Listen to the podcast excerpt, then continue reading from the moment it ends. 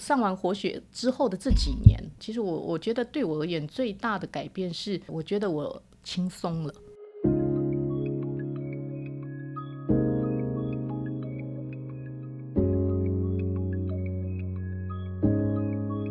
人生只有一件事，什么事呢？你的事我的事。以及所有人的人生故事。大家好，我是小唐大家好，我是丽如。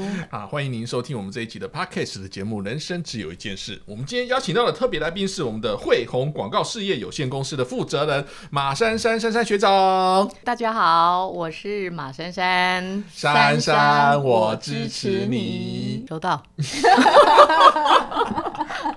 要不要讲一个很冷的笑话？就是姗姗来迟。姗姗来迟，我们这个珊珊学长果然是来迟啊！他一期的学长竟然到二十集才出现，真的啊！因为刚竞选选完，听说得了三十几万票是吧？哎三十几万票了 在我心目中哦，珊珊学长啊，就是一个感恩能量非常强的学长。他让人家感觉就是很慈悲啊，嗯，就很为人家想啊，然后就是那种温暖，对，而且很感同身受的一个学长，然后为家人啊，为工作啊，还有为学长，对。这一块，对，我们在台中的分享会。好几次都是珊珊学长帮我们张罗很棒的场地。对啊，那个场地我看照片真的是超棒的，就是好像那种预收屋的那种感觉，就是非常超美。然后还有很多的在地美食。对，好，首先第一个问题要问珊珊学长的就是，发现自己内心喜悦的来源是给出别人的需要，而非自己的想要。你为什么会有这样子的一个感受？原因是什么？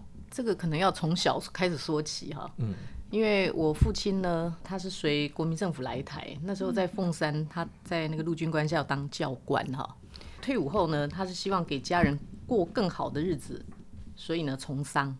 那也因为也敦厚，又跟合伙人啊合伙的关系，然后大环境也不同了哈，可能操劳过度，那后来公司也倒了，身体也垮了，在家养病。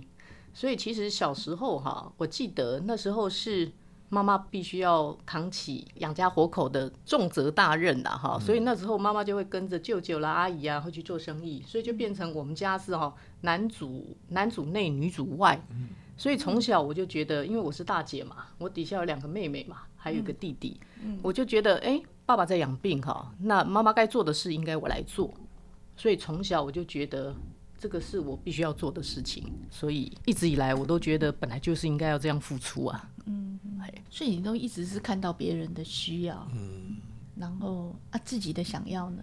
那可能在做的过程当中，当然也会得到这些长辈的赞许，哦，会觉得我们很懂事，那会觉得我们很愿意，嗯，那当然可能赞许多了，就变成是一种习惯吧，嗯，嘿，有可能是也从付出，然后看到别人的需要。嗯，然后知道自己的想要，然后金额就堆叠到自己现在事业有成，家庭很圆满，然后游山玩水的。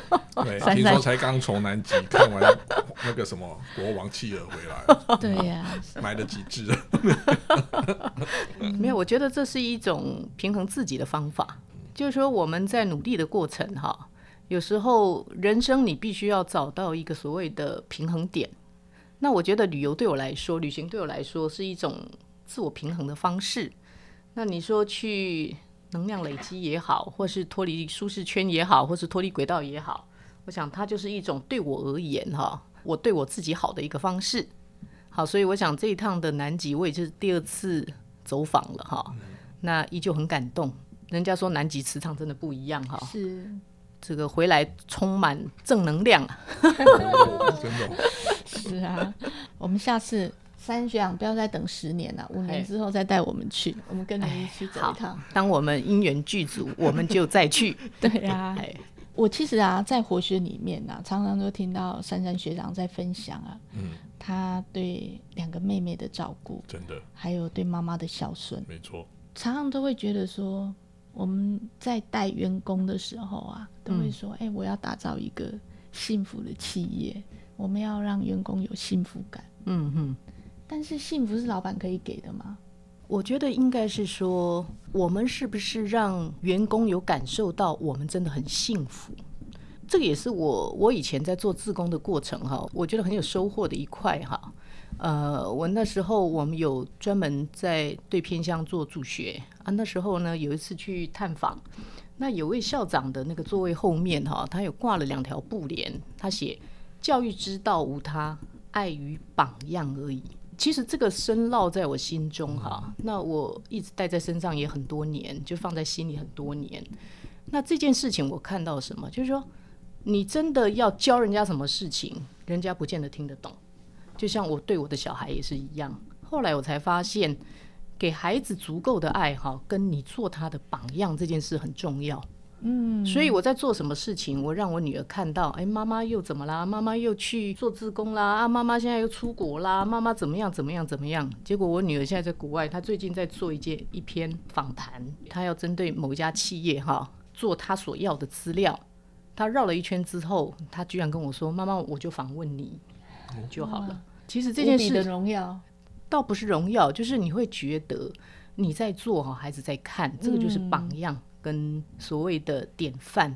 嗯，所以你刚刚提到说这个幸福感是你创造给他们的吗？我觉得倒不然。其实我在做我觉得幸福的事情，那我的同仁感受得到。哦，那我的同仁跟着一路走来，当他们期待跟你一样，或是说他们想要跟你在一起。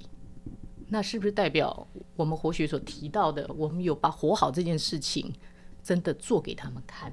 是是是，这个是我我的感受。嗯，嘿，所以珊珊学长他他就是一个活好的典范。他觉得幸福其实不是用给的，而是用做到。我们把自己活好，把自己做到，让别人去追求他自己要的幸福。应该是这样，因为我我有时候都会觉得说，很多老板都说，嗯啊，我要打造一个幸福企业，可是每个人的幸福不一样啊，然后是你这个老板给得起的吗？就会有有这样疑问，所以我现在面对一个幸幸福企业老板，所以就忍不住有这个问题 提出来。其实我之前待过一个企业，他也是说要打造幸福企业，但是我是觉得老板蛮幸福的啦，员工就不一样。真的。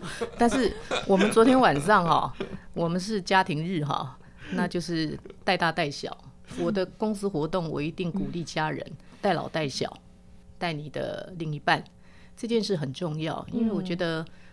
同人幸福了哈，我你才能给客人幸福感。是是是，所以这件事情怎么做，你都不幸福，你自己幸福，你家人不幸福，你小孩不幸福，你觉得你真正幸福吗？对。所以为什么在很多的活动当中，我都希望可以全家共同参与。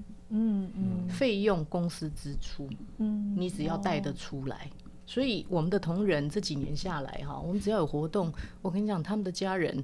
都一定报名踊跃，他们知道一定很好玩，有好玩好吃的一定有。但是昨天晚上我没去，因为我心心念念挂着今天要录音，哦，回去要赶快翻一下之前上的课。值得的，因为听众听到你的那个访问内容，对啊，会有很很大的一个启发。希望对大家有帮助。同仁要照顾，学长也要照顾，没错。对，这个就是珊珊学长啊，他常常哦都可以给出别人真正的需要，这就是珊珊学长他那种感恩能量的来源，而且面面面俱到的对对，这个就是珊珊学长，对啊，呃，他那种很容易设身处地帮别人想，嗯，很佩服。您跟两个妹妹之间有一次在山上吵架 的那个故事，可以跟我们分享一下吗？就是发生的经过以及后来 你的一个觉察啦。我简述一下哈，就是我有两个双胞胎妹妹哈，天真善良，这个个性跟我父亲其实很像。然后他的反面就是蠢又白目，你知道？那因为我们家其实就是很开放自由的这种外省家庭。那当然，因为他们是嫁入传统家庭之后，哈，这个价值观的不同，再加上生了一堆孩子，哈，就是搞得都是鸡犬不宁啊。而且这个都是一二十年的事情，都会闹回来家里，哈。所以其实我跟两个妹妹的关系一直处的不是很好。那一见面就吵，一见面就吵。其实每次看到他们，你就觉得好像就是你只能用厌恶来形容哈。我想这是过去了哈。那那一次的事情是这样，因为我们呃到山上祭祖，那回程呢，因为我载他们嘛，那下山的过程呢，这个车上又起口角。那当然，口角完之后，我就很不爽，我就把他赶下车，就丢包在路上哈。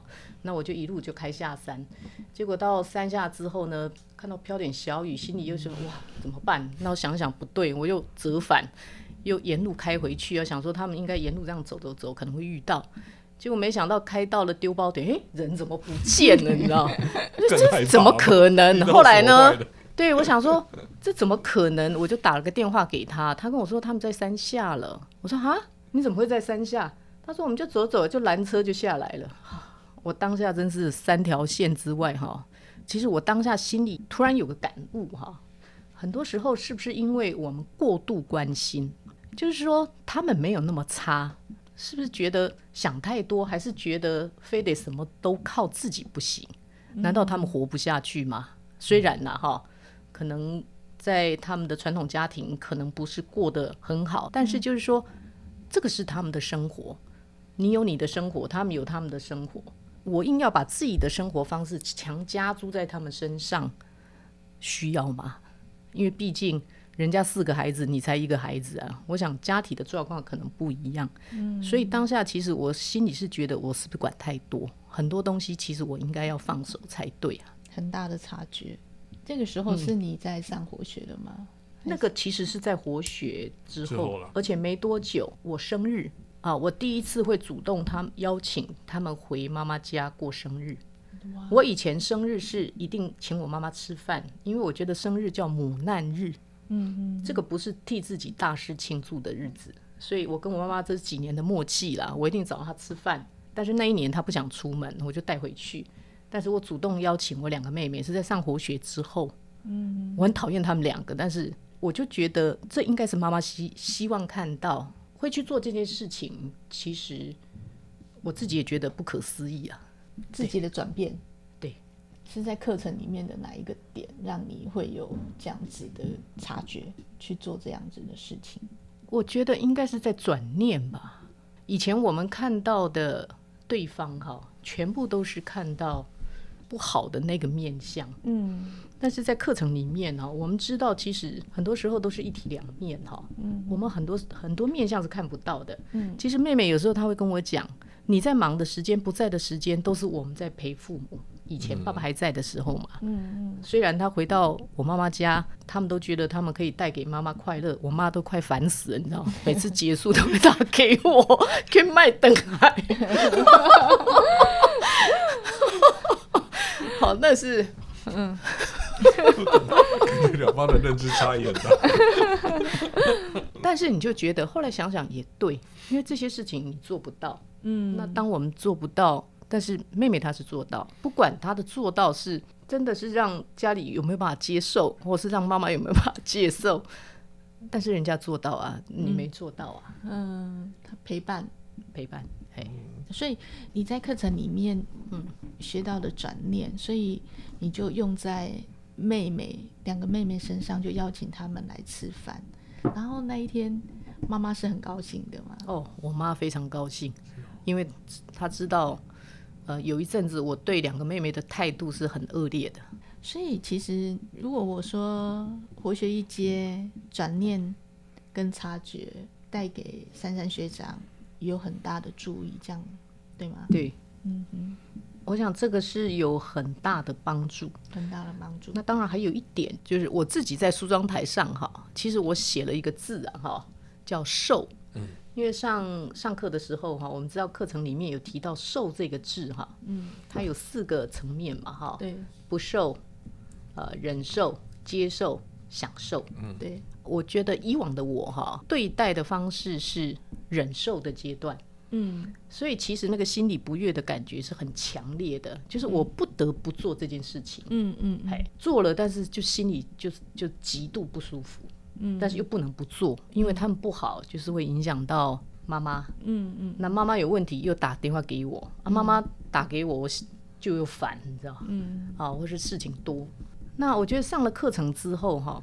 他会让我整个人整个人的状态是轻松了，轻松的，就是你从忍受的阶段到接受的阶段。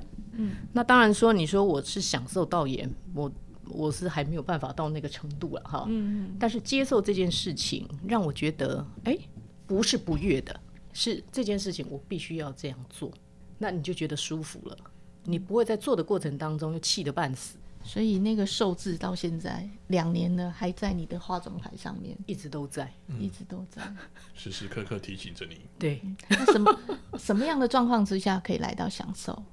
工作还是生活？因为你现在已经事业有成了。呃，事业有成不敢讲啊，我觉得都还是在累积的阶段哈。那我觉得就是说，可能每一个人对于财富的认知也好，或者说对于你自己想过什么生活哈，我自己其实我我是清楚的。嗯嗯，好所以到享受什么样的状况会是到享受的程度？家庭啊，如果有一天我不用挂心他们两位啊，如果有一天可能这个小孩读书回来，不管回不回来了哈，就是起码家里的这些人不要让我担心。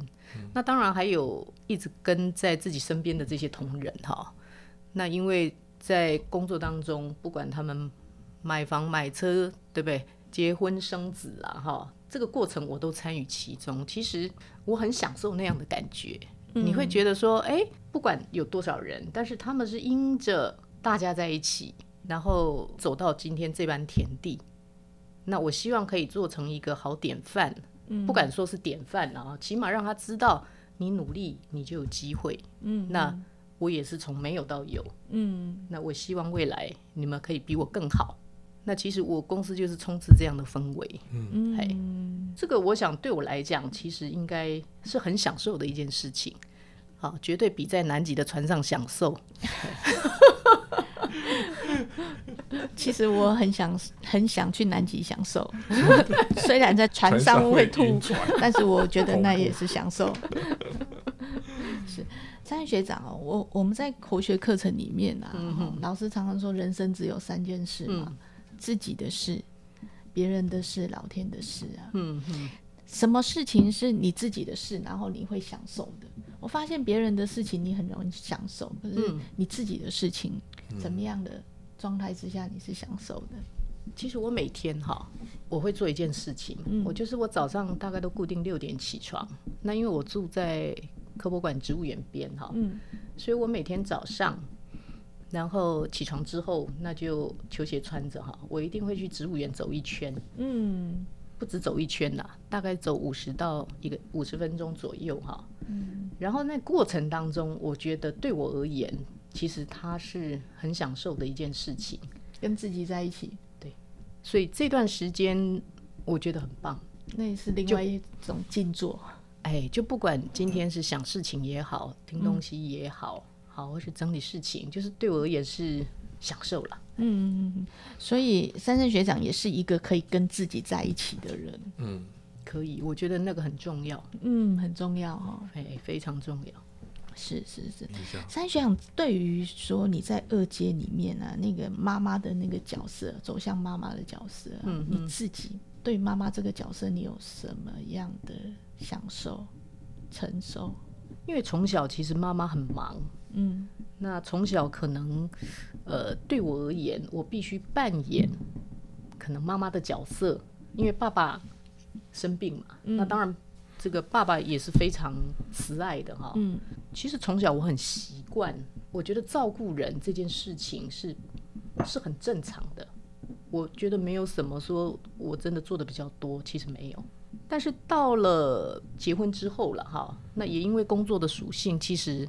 我们算是很忙，嗯，好，尤其是我们是在销售业哈，尤其又都是预售屋，有时候这个一忙起来真的是没没日没夜的哈。其实对孩子的关注反倒是少，所以你看我只有一个孩子啊，那时候也是我公公婆婆协助的，嗯，我们这我们就变下班才能去把孩子接回来。其实那时候对孩子的陪伴真的是少，嗯嗯，好，到孩子慢慢大了，国中、高中，后来大学就到国外念书了哈。反倒是我女儿出国之后，哎，我们感情不一样了。可能孩子也大了，也能跟你聊了，小孩慢慢也了解你了。反倒是这几年呐，哈，就是跟女儿之间呐，哈，哎，感觉是像朋友这样这样的感觉，我觉得很好。就有享受当妈妈的那个快乐幸福。反倒是现在，嗯，嘿，就是就是这几年才有那种感觉。三学长，你在二阶的课程里面，给你最大的收获是什么？呃，我们那时候有一个活动，哈，是不是举了一个那个魔法棒？只要在现场的人，我相信那个画面都是相当有的，深刻深刻啊！那时候有一位学长就跟我讲说，哈。我就像一个温柔的 CEO，就是让整个团队好可以这样最快速。我用我温柔的方式，那因为刚好这是一个很大的反差嘛。嗯，好，一个就像北风，一个的就像太阳。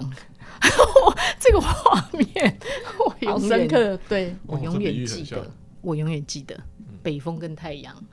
那我想，因为我们都是在组织里面都有带领。团队哈，不管今天在家庭也好，或者说在我们自己的工作领域也好，我们还是用这样的方式在在做带领。我我觉得这一块的感受其实是很很深刻，嗯，很深刻。确认说，我们还是要用用太阳的方式来。来做组织修炼，而且再次确认，就是你这样子的一个领导风格，为什么会变成是现在的幸福系列的这样子的一个模样，是有迹可循的。是是，而且珊珊学长是做到的人了。就是珊珊学长，其实他现在的整个生命的状态是很很活学的，很活学的啊。对，就是一个活学的典范。对，因为你看到一个温柔的像太阳的 CEO，带领着所有的同仁。然后让他们同仁都能够实现自己的梦想，然后这样子引导着这样子一个幸福的企业，然后跟家人的互动，跟女儿的互动也是，他会觉得说现在这个是这个状态是很好的，嗯，就是整个感受都是很棒的。那我就很好奇，那那你为什么会那时候想要来上活学的原因是？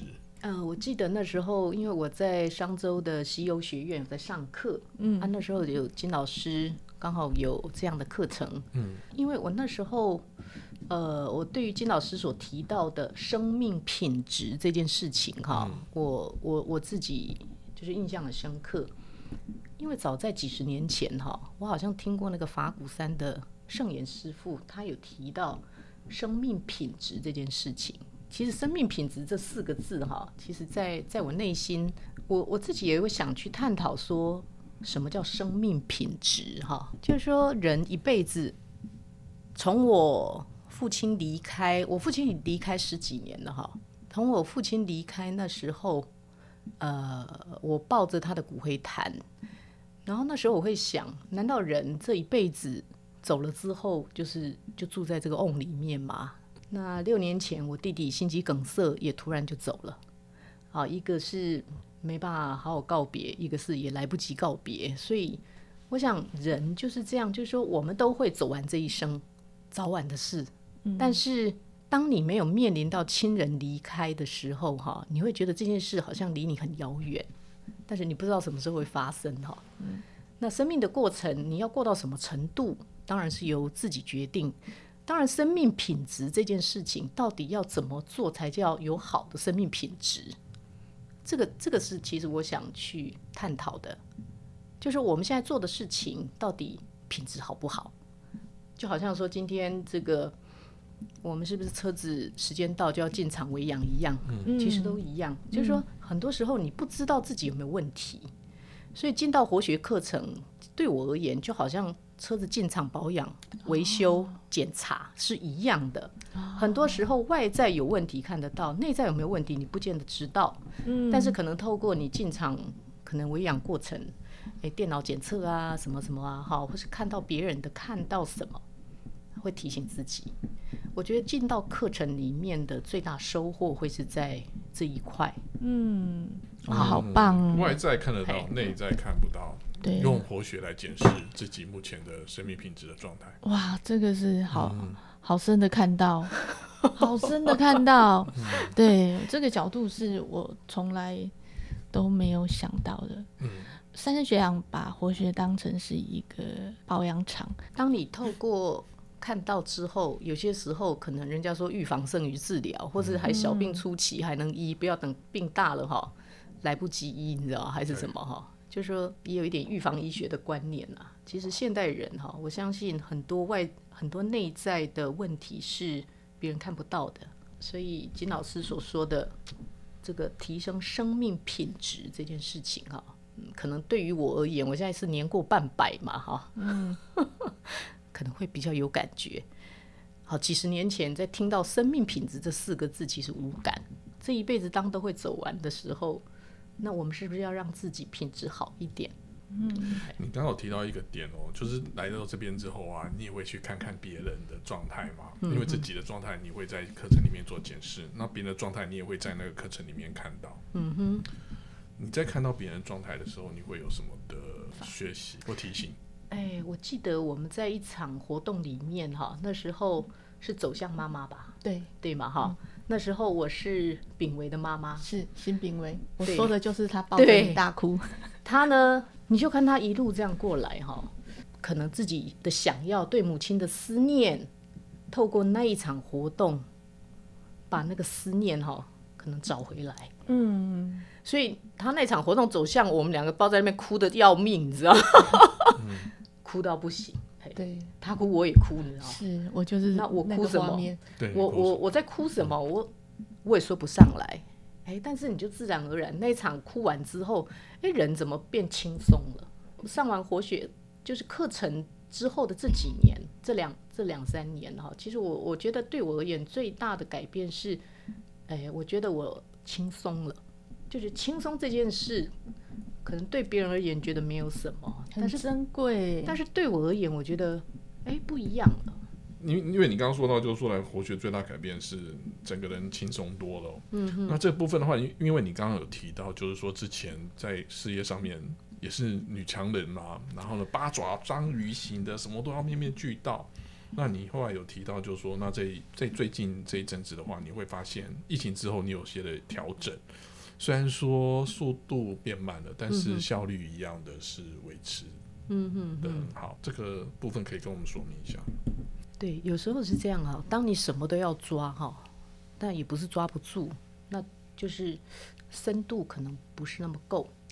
我举个例子哈，今天因为要来录音嘛哈，其实昨天晚上我们是公司的家庭日啊哈，要去看《阿凡达之夜》，这个我也要出现嘛。然后呢，这个都约好了哈。我后来想想，其实不对。我今天晚上要来录音哈，我应该赶快把东西哈，再整个回去要再看一次，因为还是要对自己讲的话要负责嘛哈。我就跟他们讲，你们去，我要回去做功课。好，如果是以前的我哈，我想我会去看《阿凡达》，然后呢半夜再来处理这些功课。那隔天呢，做隔天该做的事哈。但是我后来发现，为什么要把自己真的是搞得很累了？后来我就决定，你们去看，我回去做功课。那我用那几个小时的时间，把课程又自己又回顾了一次嘛。那到今天我坐在这个位置哈，这个地方，我觉得这样做才对。就是以前的我其实不是这个样子，我一定可以看完《阿凡达》，再来梳理这些功课哈。但是我觉得不太一样，那种感觉是会让你。更从容，以前一样做得完，但是那个感觉是不够从容，什么都要抓。嗯，现在懂得取舍，以前会希望面面俱到，所有的事情都应付过去。那现在可能会比较追求生命跟事情的品质。嗯嗯，然后在中间取得平衡。对对对，当然《阿凡达》我可以改天去看啊。厉害的珊珊学长，就是可以从这边就可以有很很深的看到，可是相对来说人就变轻松了。是啊，是啊。我其实还想要请教珊珊学长，就是说，哎，你在担任活学自工的时候啊，嗯，你是用什么样的心情？还有你个人在当自工的时候啊，有什么样的看到？我想在活学的课程里哈，每一位学长都很付出。那当然，每个缘每个人的缘分可能不一样。呃，我的自工之路当然不是从活学开始哈，我从很早其实我就做很多面向的自工。嗯，那当然在这当中我自己收获也很多，就像我刚刚提到的哈，在呃我们那个助学助养的这样的一个自工环境里面，我自己所得到的收获其实是更多。嗯那包括我自己也有设定自己未来想走的路。嗯，那因为我就住在科博馆旁边嘛，所以我自己很早以前我就我就设定，我老的时候哈，我一定要到科博馆里面当导览志工。所以我曾经去报名过，但是他们说满了哈。但是我想每一年都有机会。从事志工这个工作其实是就是很付出的一件事情了哈。那当然，这个付出当然是看你，你觉得你在付出，事实上是你在收获。我们在活学的环境里面，我还是做我自己。你说我有没有特别做哪些事？其实也没有，那就是陪伴，让呃我们很多学员愿意把自己放在课程里面。